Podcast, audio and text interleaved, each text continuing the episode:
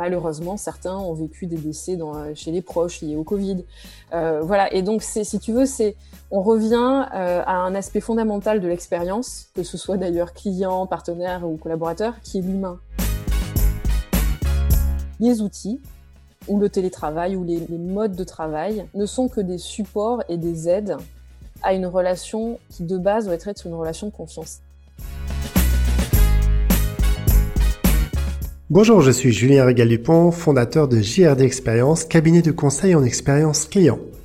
Expérience est une discussion sincère et authentique avec des talentueuses personnes.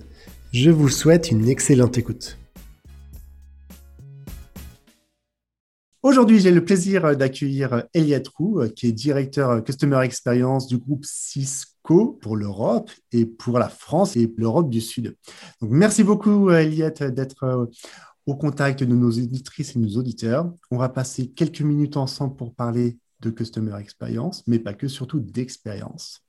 Donc, je suis ravi de t'avoir des euh, nouvelles personnes qui rentrent euh, dans cet écosystème de personnes talentueuses. Parce que pour moi, tu es une personne talentueuse. Parmi toutes les personnes que j'ai la chance et le bonheur d'avoir au travers de ce micro, on est à distance parce que confinement oblige, tu es à la maison depuis euh, quasiment un an. Tu vas souffler ta première bougie. C'est ça. Mais je, suis vraiment de t'avoir. t'avoir voilà. C'est un plaisir avant tout. Et j'en suis sûr que les personnes qui vont sortir et qui vont écouter ce podcast vont sortir avec énormément de choses de ta part et surtout de l'entreprise et de ton vécu. Donc j'ai une première question pour commencer. Qu'est-ce que t'évoque le podcast Expérience? Euh, eh bien, tout d'abord, Julien, euh, je voulais te remercier hein, de me faire intervenir dans ce podcast. Et le plaisir est partagé. Ravi de passer ce moment avec toi, puis avec ceux qui nous écouteront.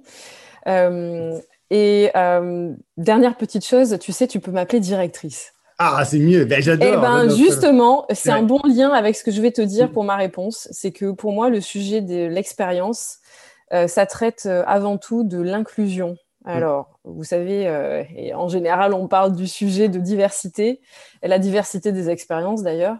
Mais pour moi, le sujet de, de l'expérience, ça traite de comment on inclut justement euh, à la fois du côté euh, des clients, des collaborateurs, de sa propre expérience personnelle, comment on inclut tous ces aspects-là de façon à créer quelque chose qui euh, réponde finalement au monde actuel, au contexte actuel, et qui permette à chacun de s'adapter rapidement. Parce que au vu de ce qu'on vit, hein, tu es d'accord, Julien, pour ma part, après un an derrière mon écran à la maison, que vraiment cette capacité à s'adapter, c'est vraiment ce qui compte pour tout le monde, de façon à garder sa on va dire, ce, côté, euh, on va dire, heureux de pouvoir aller travailler, heureux de pouvoir contribuer euh, dans sa vie professionnelle, mais également personnelle. Donc, euh, je pense que ce sujet-là est vraiment très important derrière le mot expérience. Oui, et puis je rebondis sur le mot directrice. Oui, tu es une directrice. Et ça, c'est typique à la française, tout compte fait. Il y a énormément d'entreprises qui laissent toujours le mot directeur. Non, je suis désolé. À un moment donné, il faut, tout simplement dire directrice. Et toi, tu parlais d'infusion et c'est super important. Si on avait euh, mieux te connaître, parce qu'on bien sûr, on connaît Cisco, mais on connaît aussi particulièrement, on connaîtra encore mieux Eliette, si tu avais un petit peu à nous raconter quelques histoires de ton parcours. Alors, pour ma part, j'ai un parcours de euh, ce que j'appelle world citizen, c'est-à-dire que je suis née en France, je suis française, je me sens française par euh, mon amour de la cuisine française, du vin français. Euh, mais néanmoins, euh, toute ma vie, j'ai essayé de, de, partir de la France, euh, et d'ailleurs, je l'ai fait.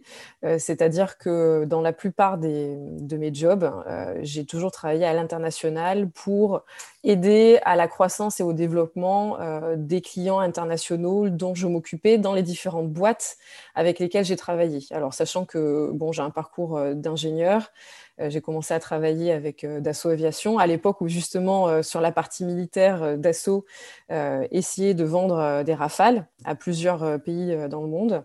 Et puis après quatre ans chez Dassault, j'ai voulu justement rejoindre un domaine qui m'intéressait beaucoup à nouveau pour cette partie inclusion et la contribution sociétale que ça pouvait apporter, à savoir le domaine de l'énergie. Et c'est pour ça que j'ai rejoint euh, Schneider Electric avec euh, l'idée en tête de pouvoir apporter de l'électricité à ceux qui en ont besoin et en l'occurrence, ceux, on dit ceux qui sont en bas de la pyramide, mais voilà, dans les pays en, voie de développement. Et typiquement, j'ai atteint mon objectif puisque j'ai démarré chez eux dans les ventes euh, sur la partie euh, Afrique de l'Ouest. Et donc, euh, pendant quelques années, j'ai été là-bas. Puis, j'ai aussi travaillé avec le Moyen-Orient, également avec les pays en stand. Je ne vais pas donner toute la liste, mais il y en a beaucoup. Les pays de l'Europe de l'Est. Et puis, rapidement, j'ai travaillé avec des grandes boîtes françaises comme Bouygues et Vinci dans leur, leur projet à l'export. Et ils ont, ils ont toujours beaucoup de projets à l'export. Et puis après, je me suis occupée du compte Saint-Gobain, Saint-Gobain, magnifique euh, groupe français euh, industriel avec une présence euh, dans plus de 150 pays. Donc là, je me suis retrouvée à, voyager dans une cinquantaine de pays. J'avais deux passeports pour pouvoir gérer tout ça. En même temps, essayé de gérer une vie personnelle et familiale. Et puis, à un moment, bah, je me suis posée quelque part, mais pas en France, puisque j'ai été expatriée pendant cinq ans en Norvège, basée à Oslo. Et j'ai adoré cette expérience justement aussi par la découverte de cette culture euh, nordique euh, qui est, de mon point de vue, avancée en termes d'inclusion à nouveau et euh, le fait que, du coup, le, comment dire, les relations entre les employeurs, les employeurs et les collaborateurs, ainsi que l'équilibre entre la vie personnelle et la vie professionnelle est beaucoup plus intégré euh, que ce que je peux voir par ailleurs, euh, dont la France. Euh, donc du coup, après ces cinq ans, je suis rentrée en France chez Schneider et puis deux ans plus tard, j'ai rejoint Cisco, toujours avec l'objectif d'aller dans un monde qui contribue euh, a un impact sociétal et humain euh, fort, et positif et durable, à savoir le secteur de l'IT. Et on voit aujourd'hui, hein, avec les plans de relance, euh, les investissements des gouvernements, tout va autour d'une croissance aidée par le digital, protégée par de la cybersécurité. Et c'est donc pour ça que j'ai rejoint Cisco et que j'y suis là maintenant depuis bientôt deux ans. Tu parlais de, sujets très intéressants et merci pour euh, cette présentation, surtout sur l'inclusion pour le coup. Est-ce qu'il y a encore une grande différence Tu parlais par rapport au sujet de la France ou même au niveau de l'Europe? La France, elle se situe à quel niveau à l'échelle européenne par rapport à l'inclusion? Sur la partie euh, sur l'inclusion vue de mon expérience nord-américaine et euh, on va dire américaine en général du fait de la l'origine de la culture de l'entreprise à laquelle j'appartiens, euh, il est vrai que euh, l'inclusion est un sujet de tous les jours et on ne peut pas travailler chez Cisco si on n'est pas euh, vraiment à fond dans ce sujet d'inclusion et que l'on doit pratiquer, que l'on doit prouver. voilà. Donc ça, c'est vraiment quelque chose qui, à mon avis, démarque les, boîtes américaines, puisque je parlais de Cisco, mais je pense fondamentalement que l'ensemble des sociétés qui sont originaires des États-Unis partagent ce type de valeurs, versus ce que je peux voir dans d'autres pays, sans vraiment citer la France, mais que j'ai pu voir mm. par ailleurs dans mon, dans mon travail. Après, il y a des pays comme euh, voilà, les Nordiques, où on n'en parle même pas parce que c'est intégré dans la culture du pays. Donc, euh, on va pas, tu vois ce que je veux dire, on va pas parler d'inclusion puisque de toute façon, elle est vécue tous les jours, euh, que ce soit dans la vie politique, euh, dans la vie professionnelle, dans la vie personnelle. Voilà, donc bien entendu qu'il peut toujours y avoir des, problématiques liées à ça, mais euh, quand c'est un sujet qui se vit, on n'en parle plus puisqu'il fait partie du paysage environnant donc euh, les expériences, à mon avis, sont très euh, variées en fonction de là où on habite, là où on travaille, avec qui on travaille, euh, dans quel contexte les équipes. et ça, à mon avis, c'est un sujet qui est très important parce que, puisque tu parlais d'expérience, lorsqu'on veut justement accompagner et améliorer l'expérience de nos clients, de nos partenaires, il faut fondamentalement avant tout travailler sur l'expérience des équipes avec euh, derrière ce sujet d'inclusion dont, je parlais depuis le départ. Alors, qu'est-ce qui, vous différencie par rapport à d'autres entreprises? Bien sûr, c'est une entreprise américaine qui est, qui est implantée en France, pour le coup, qui a une valeur française, parce qu'il faut quand même euh, prendre un petit peu l'histoire, l'histoire de, notre beau pays. Qu'est-ce qui va vous différencier parmi les autres acteurs? Bah, Disons que pour revenir sur ce que tu viens de dire, euh, Cisco est une boîte française en France. Euh, tout simplement parce que tout d'abord, euh, Cisco, c'est à peu près euh, plus, enfin, plus de 30 000 employés français du fait de notre écosystème de partenaires avec qui nous travaillons depuis maintenant des années. Hein. on compte plus de 1200 partenaires en France, des partenaires français.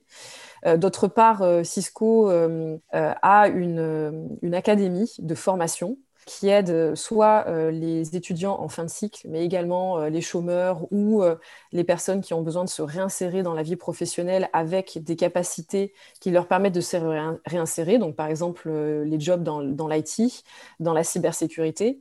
Et donc, on opère cette qualification des, étudiants, donc 33 000 l'année dernière, via ce que nous, on appelle la NETACAD, mais qui est en fait l'acronyme pour Networking Academy en France.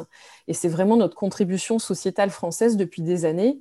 Et en plus, il faut imaginer que ces personnes-là que l'on forme, elles-mêmes, elles vont venir aller alimenter euh, notre écosystème de partenaires. Et donc, c'est vraiment un cercle vertueux que l'on a créé maintenant depuis des années et qu'on est fier euh, de continuer à porter euh, en France pour, on va dire, le futur des générations qui ont tant besoin de plus de digital et plus de sécurité. Bah, surtout en ce moment avec tous les, soucis qu'il y a au niveau de la cybersécurité et surtout euh, le fait que Cisco, pour le coup, moi je pense que c'est un, employeur français, comme tu, le disais, c'est une entreprise française basée en France, mais qui contribue à énormément de choses parce que aujourd'hui l'expérience, euh, l'expérience, on va dire client même, euh, ils vont rentrer dans, dans le réseau de, de vos partenaires. C'est super important parce qu'il y a peu d'entreprises qui font ça aujourd'hui, qui mettent ça en avant. Tu m'as fait, découvrir ça euh, il y a quelques minutes euh, de cela, mais vraiment, euh, c'est une super curiosité et puis c'est super intéressant, surtout dans ce monde qui évolue énormément pour le coup. Oui, oui c'est vrai. Et, en plus, pour ajouter à ça, Cisco en France a, une vraie volonté d'investissement dans euh, cet écosystème dont je parle, à la fois euh, l'écosystème local, comme par exemple les régions, avec lesquelles on travaille en partenariat sur des, beaux projets, comme par exemple les campus régions du numérique, celui en l'occurrence qui est dans la région Rhône-Alpes, que ce soit le cybercampus en Ile-de-France, ou bien avec des acteurs qui sont, qui sont connus. par exemple, je vais citer Orange comme étant un partenaire et un fournisseur de services, où on crée justement des nouveaux services avec eux, ou avec SFR, euh, et tout ça euh, en tenant compte le partenariat avec euh, des organisations gouvernementales telles que l'ANSI, mmh. avec qui on travaille de façon très proche depuis des années. Et comme tu l'as dit, dans un cadre aujourd'hui où on est face à des attaques de plus en plus fréquentes et de plus en plus malicieuses des, des, hackers, il est très important qu'on ait un écosystème français fort qui se serre les coudes face, face à ça. Mmh. Et alors, juste, il y a un acronyme que tu as employé, peut-être que nos éditrices et nos auditeurs ne connaissent pas, ASI, si tu pouvais juste un petit ah, peu. Ah, l'ANSI, euh, c'est l'Agence nationale euh, de la sécurité euh, pour justement prévenir les risques de sécurité en France, de cybersécurité. donc, c'est, je pense que pour tous ceux qui voudraient en savoir plus, l'acronyme s'écrit ANSSI. Et vous allez voir que euh, avec les annonces récentes euh, de notre président Macron sur un plan euh, national de cybersécurité, là sur les trois prochaines années, il y a eu beaucoup, beaucoup d'informations de communication par l'ANSI. Et ça permettra à tout le monde de connaître un peu plus le travail qui est fait, qui est pas qui jusqu'à présent n'était peut-être pas si visible que ça, mais qui devient vraiment aujourd'hui très visible parce que aujourd'hui vous êtes euh, une PME ou une TPE avec, une, euh, avec des enjeux de, compétitivité et donc de croissance, euh, de fait une utilisation de plus en plus poussée du digital et donc une exposition d'autant plus forte à des risques de cybersécurité. Pour ces entreprises-là, c'est vraiment très important d'avoir des organisations comme l'ANSI et après des écosystèmes de partenaires et d'entreprises françaises comme Cisco qui peuvent aider justement à prévenir ces risques ou du moins faire face à ça. Et donc, euh, typiquement, euh, vous avez la gestion des risques de malveillance parce que ça, touche à tout, hein. ça touche à la donnée des utilisateurs, aux données industrielles, au stockage des données. voilà, donc il y a des enjeux très forts liés à la cybersécurité et nous, Cisco, on est heureux de pouvoir contribuer à gérer ces enjeux-là pour la France. Oui, ça me rappelle, ça me rappelle ce fameux virus qu'on avait, euh, qu'ont eu certaines personnes possesseurs de, PC et qui disaient que grosso modo, je ne sais plus les milliers d'euros qu'ils demandaient ou de dollars, et sinon ils conservaient toutes les données. Donc c'est vrai que comme c'est un sujet super intéressant parce qu'il y a le sujet de la partie personnelle. Moi, je voudrais bien qu'on parle de l'expérience pour le coup collaborateur, employé directement chez Cisco on va toujours parler autour de qu'est-ce qui vous différencie parmi les autres, euh, bah, les autres entreprises. Alors pour le coup, oui, entreprises américaines, donc quand même avec un savoir différent et une vision totalement différente que certaines entreprises françaises. Qu'est-ce qui, euh, quel est le parcours idéal quand on arrive? Parce qu'aujourd'hui, ça fait un an aussi que es tous les nouveaux employés que tu as embauchés l'année dernière. Bah, ils ont fait sûrement leur outbounding à travers de différents outils que vous développez. Oui, tout à fait. Alors déjà, il faut dire que euh, Cisco est une entreprise qui pratique ce qu'on appelle le eat your own food, c'est-à-dire qu'on mange euh, notre propre nourriture, c'est-à-dire celle qu'on fabrique. Donc, euh, et, et, en l'occurrence, tu parlais de nouveaux outils. Oui, on a des nouvelles innovations liées à des outils, par exemple, de collaboration, mais nos outils de collaboration, ils existent depuis des années et c'est le, on les utilise depuis toujours chez Cisco, ce qui veut dire que lorsqu'il y a eu le début euh, du confinement euh, dans les différents pays, ça a été presque une évidence pour euh, tous les employés Cisco que finalement, ben, notre new normal, notre nouvelle normalité, c'était de travailler à la maison, comme on le faisait déjà par ailleurs, mais plus ponctuellement. Donc, disons que c'était presque logique et facile.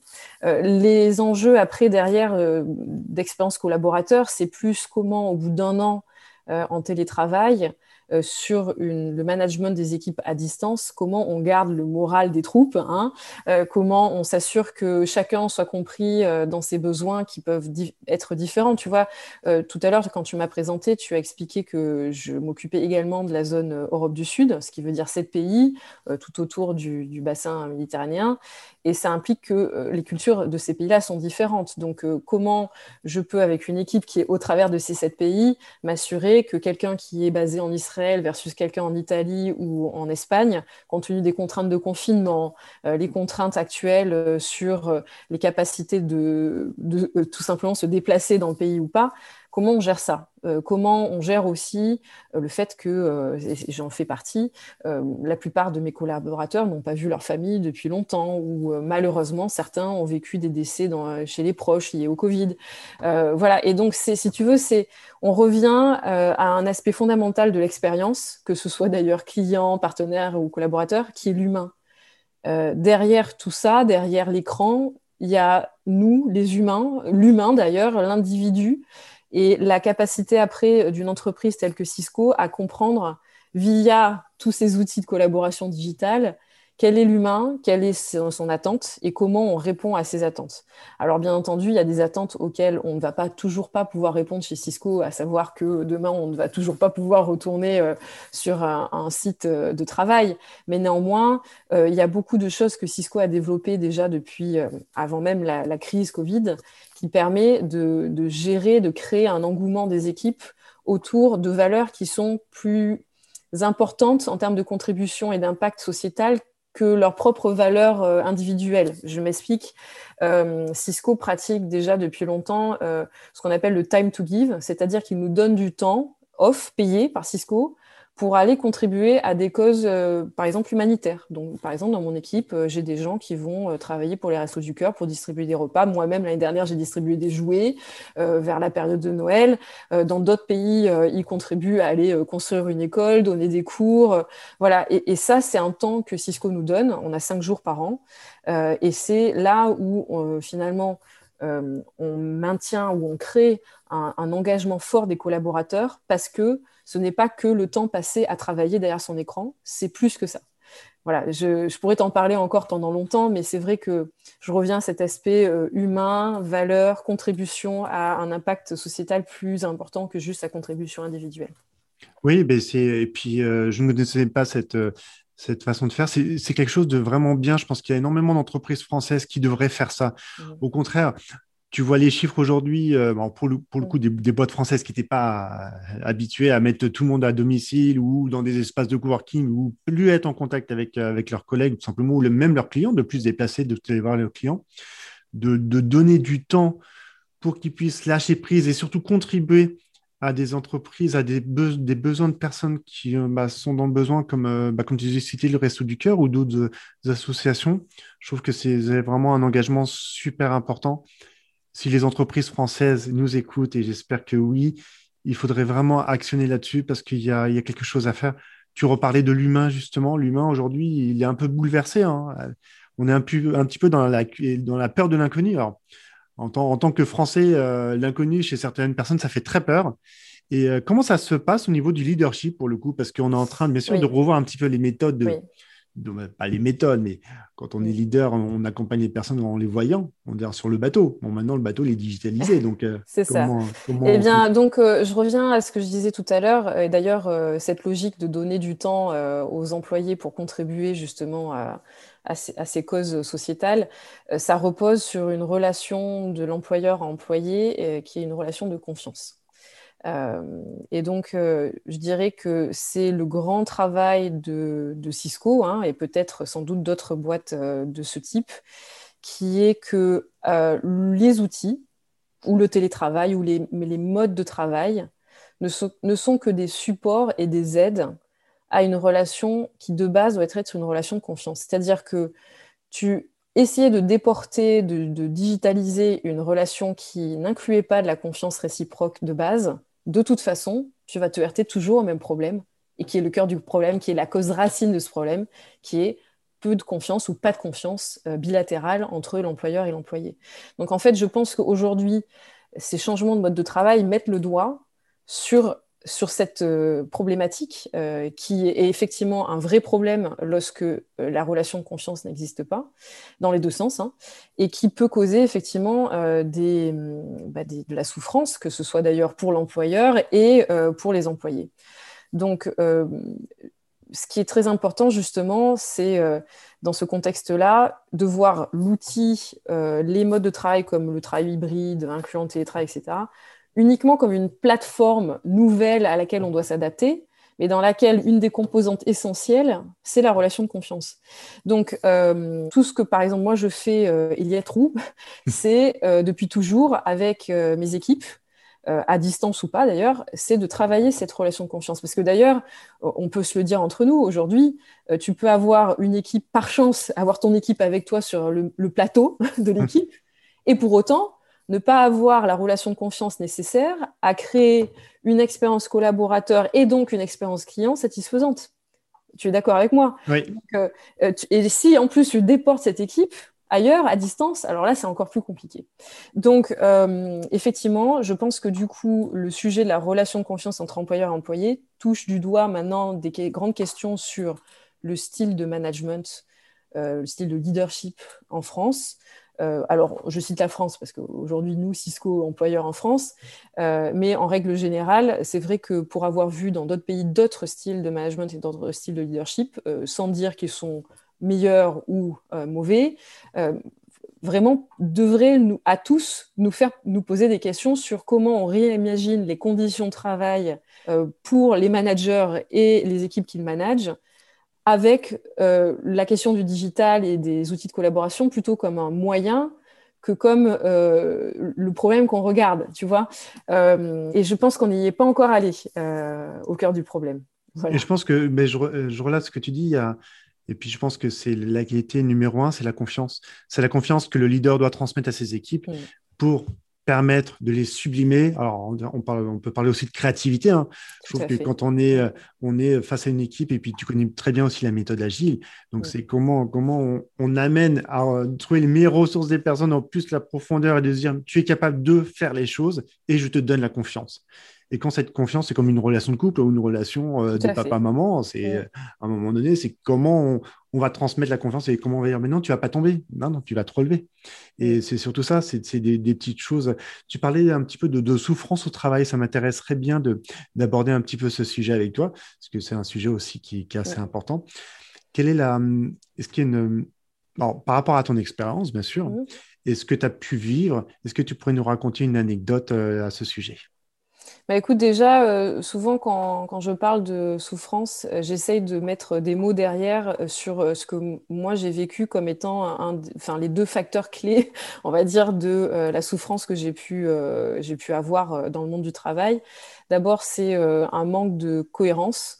Alors, tu vois, par exemple, manque de cohérence entre euh, les objectifs et les moyens d'atteinte de ces objectifs. Euh, et deuxièmement, c'est euh, le manque de cohésion, c'est-à-dire, à nouveau, la schizophrénie entre ce que l'on décrit comme étant un environnement inclusif, divers, et la réalité du terrain où, quand on demande de l'aide, il n'y a personne pour, pour aider. Voilà. Donc, si tu veux, c'est au travers de ces deux sujets que je peux te dire que pour l'ensemble des collaborateurs, en général, tu regardes le, sujet cohérence et cohésion et tu retrouves l'ensemble des situations et des cas.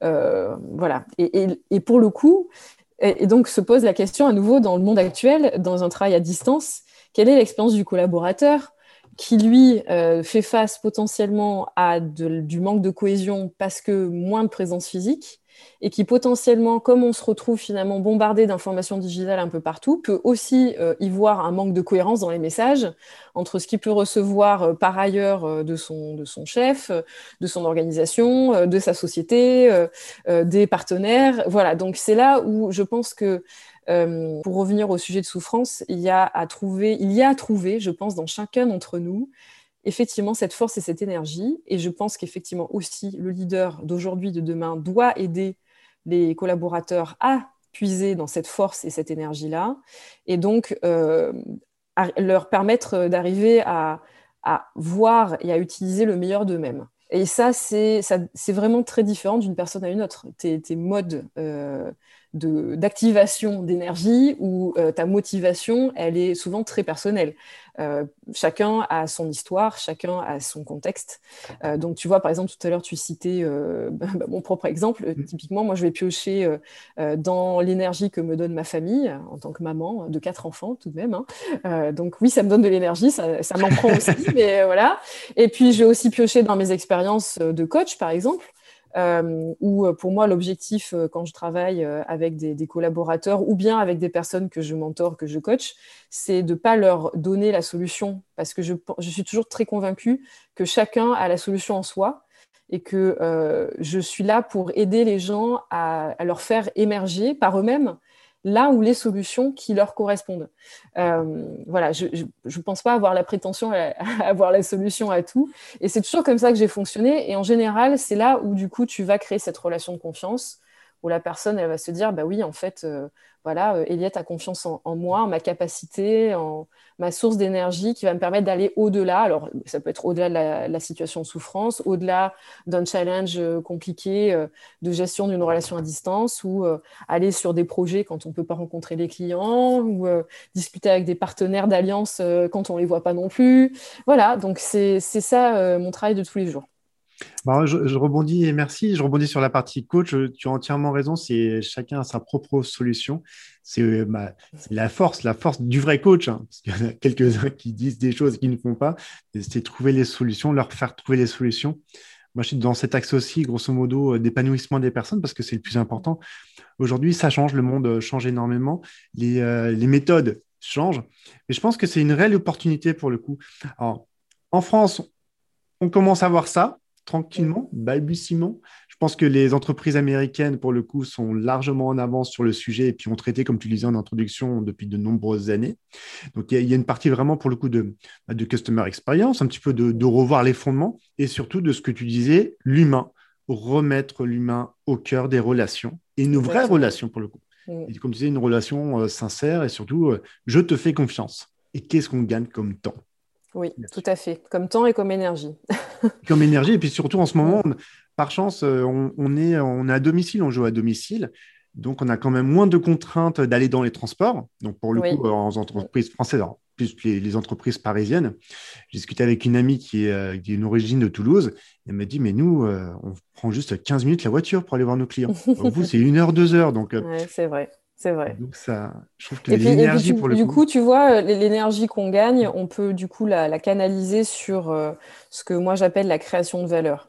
Euh, parce qu'au final, tout ça, tout ce qu'on fait, les raisons pour lesquelles on se lève le matin et on se met derrière notre écran, hein, euh, puisque j'ai pu dire qu'on va au travail, en tout cas dans mon cas, c'est d'aller créer de la valeur pour les clients, pour nos partenaires, pour nos collaborateurs. Et ça, je pense que, tu vois, aujourd'hui, on parle beaucoup en France des, sociétés à mission, hein, avec des raisons d'être.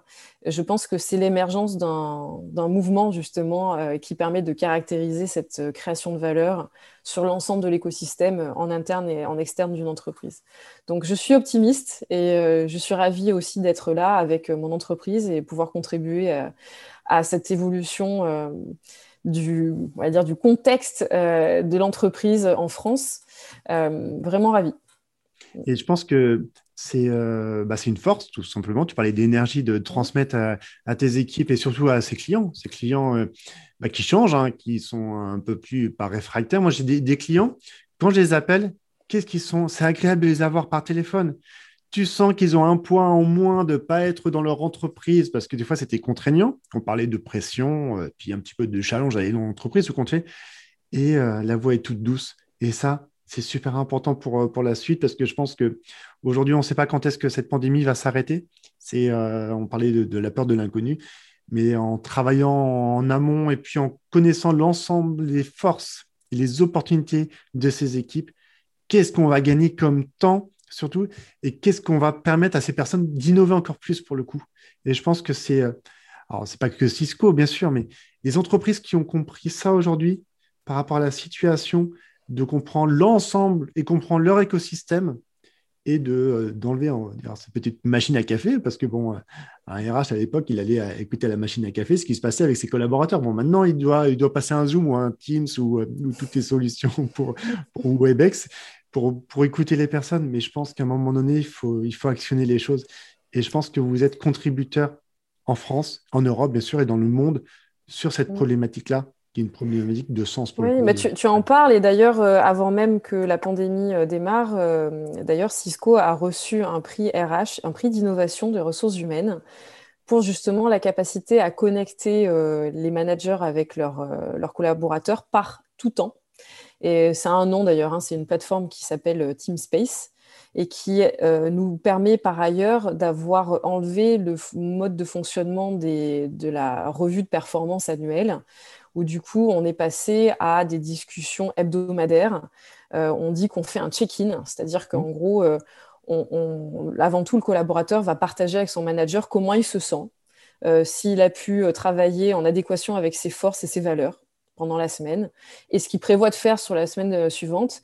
Et en aucun cas, il s'agit d'aller contrôler ce que la personne va faire, mais plutôt pour chacun des parties, de comprendre comment chacun peut contribuer à l'autre. Et je reviens à l'histoire de création de valeur, c'est-à-dire euh, les demandes d'aide du collaborateur vis-à-vis du manager et à l'inverse, les demandes du manager euh, par rapport à des choses que le collaborateur n'aurait pas vues, euh, de façon à également solliciter les collaborateurs sur des sujets. Et tout ça, dans cette relation euh, à distance qui effectivement euh, ne permet plus la petite discussion de la machine à café où en tant que leader euh, je dirais à mon collaborateur ah ben tiens en fait j'ai pensé à ça hier soir est-ce que tu pourrais t'en occuper ou est-ce que tu pourrais vérifier? Voilà ça c'est plus possible. Et donc on utilise cette plateforme qui a reçu ce prix d'innovation et on a découlé une autre plateforme qui s'appelle Talent Space donc Team Space Talent Space. Et Talent Space c'est là où justement on va discuter euh, de, des perspectives de développement de nos collaborateurs. Je ne parle plus de performance, mais plutôt de développement, mm. parce que comme tu disais, aujourd'hui, on a besoin d'avoir des équipes qui sont rassurées dans leur capacité à s'adapter à tout, à faire face à la peur de l'inconnu.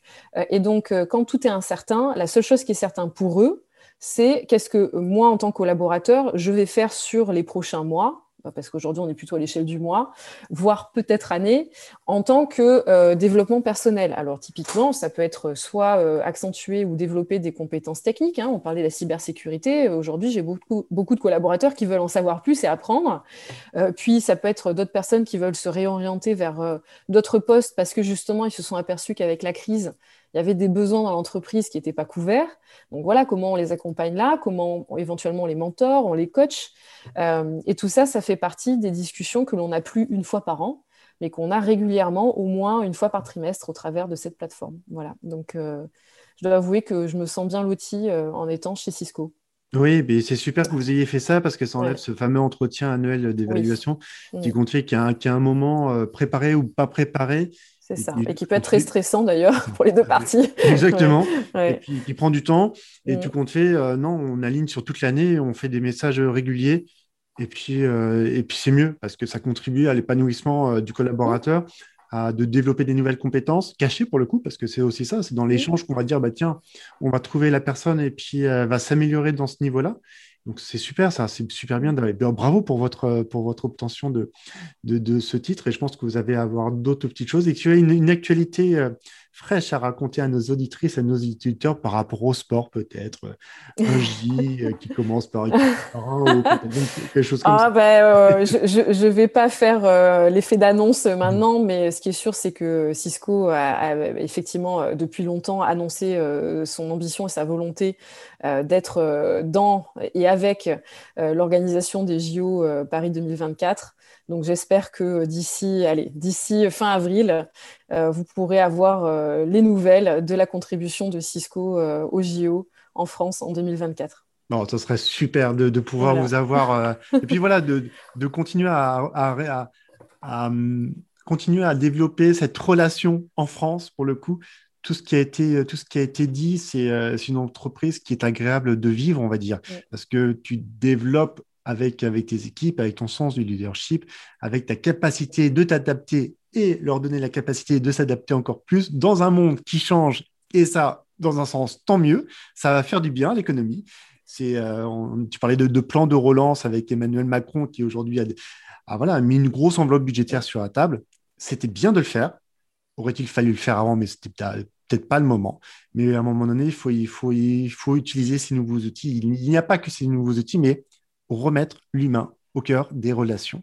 Est-ce que tu aurais un mot de fin pour conclure tranquillement Oui, eh bien écoute, euh, sur ce sujet-là, déjà, euh, pour euh, rebondir sur les JO, les JO, c'est avant tout des valeurs d'inclusion. Donc, ça, on retourne au, début de notre, de notre entretien, ainsi que des valeurs de dépassement de soi. Je crois qu'on en a aussi parlé tout à l'heure.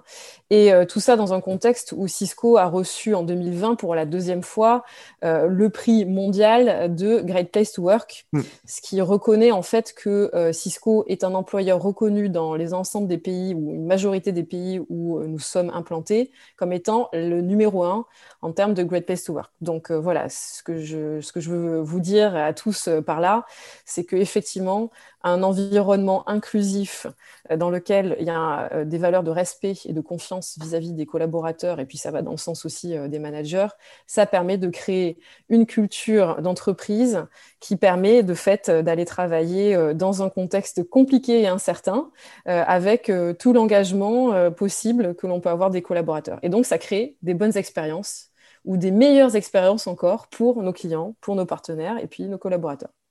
Et moi, je rebondis. Merci à Cisco. Merci, merci à toi, Eliette, d'avoir pris ce moment euh, pour nos auditrices et nos auditeurs.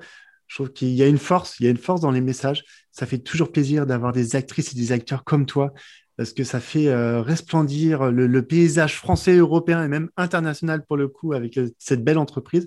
Bravo encore pour votre deuxième titre. Je pense qu'il y en aura d'autres dans les, dans les prochaines années. On espère, on espère. Et tu bah déjà, rester, rester euh, sur les actualités françaises où euh, normalement on devrait voir Cisco aussi euh, en France comme meilleur employeur très bientôt. Je pense que c'est bien, c'est bien parti par rapport à tout ce que tu nous as raconté. Donc, merci à toutes et à tous d'avoir écouté ce nouvel épisode.